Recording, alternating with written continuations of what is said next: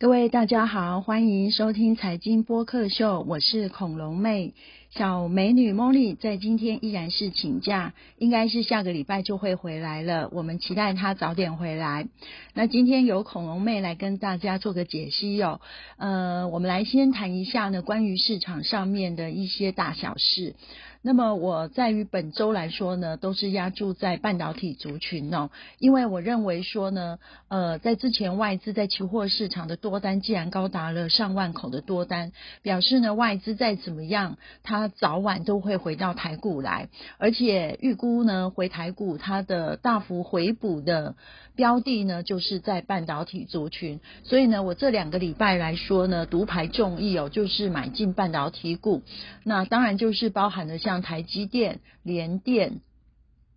还有力基电以及世界。那这几档个股来说呢，是我的核心持股哦，因为我认为说呢，台积电都有股神巴菲特的加持，纵使再往下修正的话，修正的幅度也是比较有限的。而且呢，台积电所领军的半导体的产业，虽然现在传出来的消息呢，大部分都是利空的消息，但是目前也都是在做库存上面的调整，而且未来呢，在元宇宙或者是低轨道卫星，或者是第三代半导体。以及电动车等这些中长线的应用，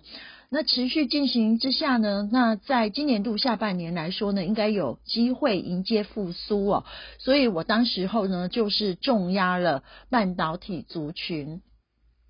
其实呢，我当时候买进的时候呢，心里面也是有一点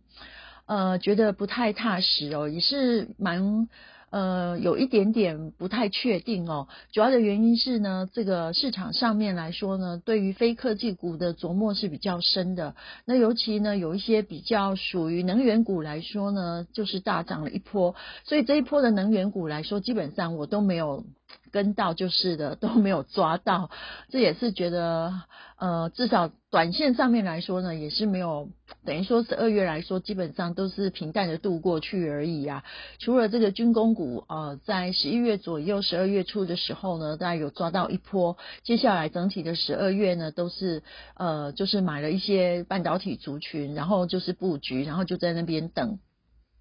我也没有说一天到晚去追一些有的没的，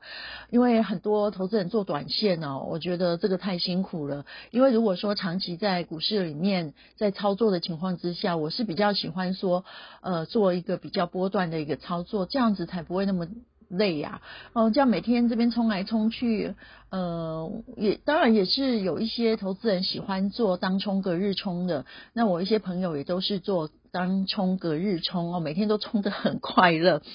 呃，就是只要有三趴的话就走人了。哦，天哪，三趴只有三趴而已，基本上要赚三趴，然后还要搞得自己那么累。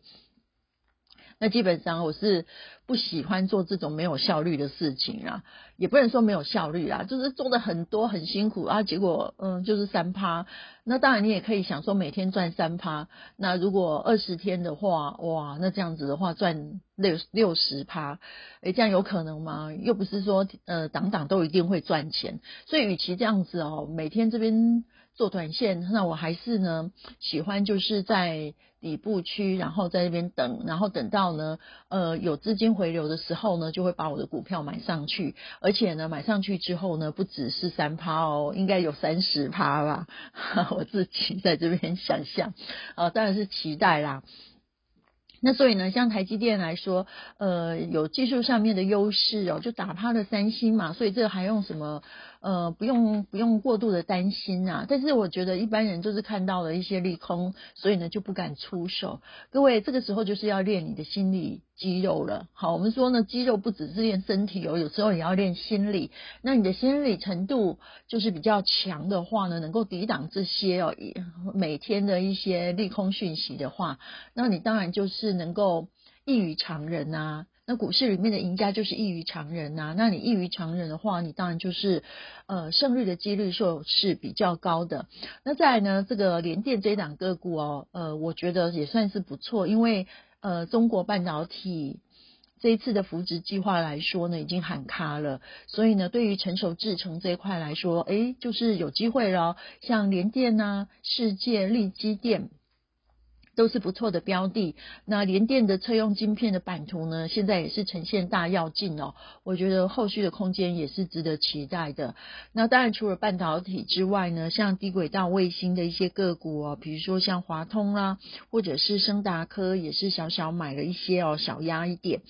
那伺服器里面的呃这个博智啊，或者是金相电呢，哦，也有小幅度的做。布局的动作，所以呢，现在就是以逸待劳了。因为呃，在于上个礼拜五呢，我们看到美国股市大涨，而且呃，台股呢，外资已经是。呃，回来买超了，呃，买超了九十几亿哦，所以呢，可以相当的有把握说，未来的半导体族群呢，就是重返荣耀了。所以大家呢，在呃前几天有滴滴布局这些半导体的科技股的话，呃，相关科技股的话，其实呢，我想后面的空间很大，而且呢，你的绩效呢，可能会比这些非电子哈、非科技股来说，呃，会好的太好了。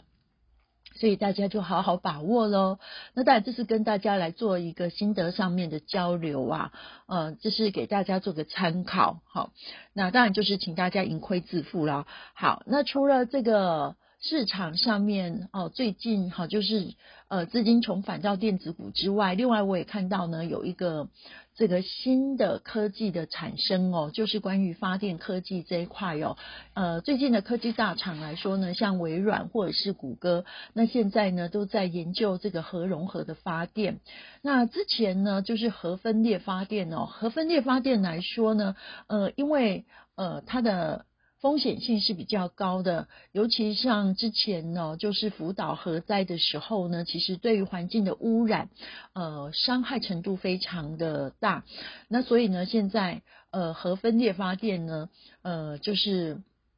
比较不受欢迎哦。那现在就是有一个新的科技叫做核融合发电。那它们之间有什么不一样呢？核分裂发电的话呢，它的燃料主要是用。呃，化学元素铀哈铀二三五，那核融合的发电呢是大气元素，就是空气中的氘跟氚。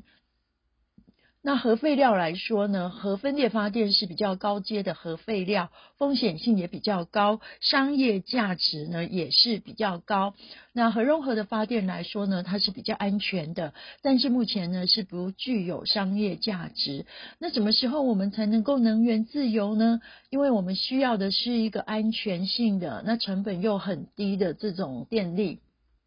那之前呢，像这种干净能源来说，呃，比如说呢，像呃，这种呃风力发电呐，或者是水力发电呐，生殖能源发电来说，都是属于一个比较呃干净能源啊，甚至太阳能发电也是干净能源。但是因为受到自然条件的限制哦，所以发电的成本是比较高的。那可是以核融合发电或者是核能核分裂发电的话，那么它的发电的成本是比较低，但是呢，它有核废料的问题。那可是它并没有。呃，这个所谓的碳排，也就是它对于二氧化碳气体的排放量来说呢，基本上几乎是零，所以呢可以说是近零碳排的非常好的一种发电的方式。那因为之前核分裂发电就是怕说辐射线外泄，那这个核融合发电来说，要这个辐射线外泄来说，并不是容易的事情哦，所以相对比较安全。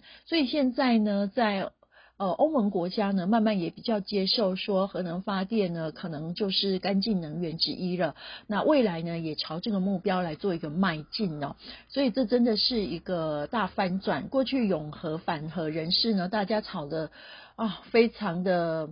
就是吵翻天了。可是现在来说呢，呃，科技的。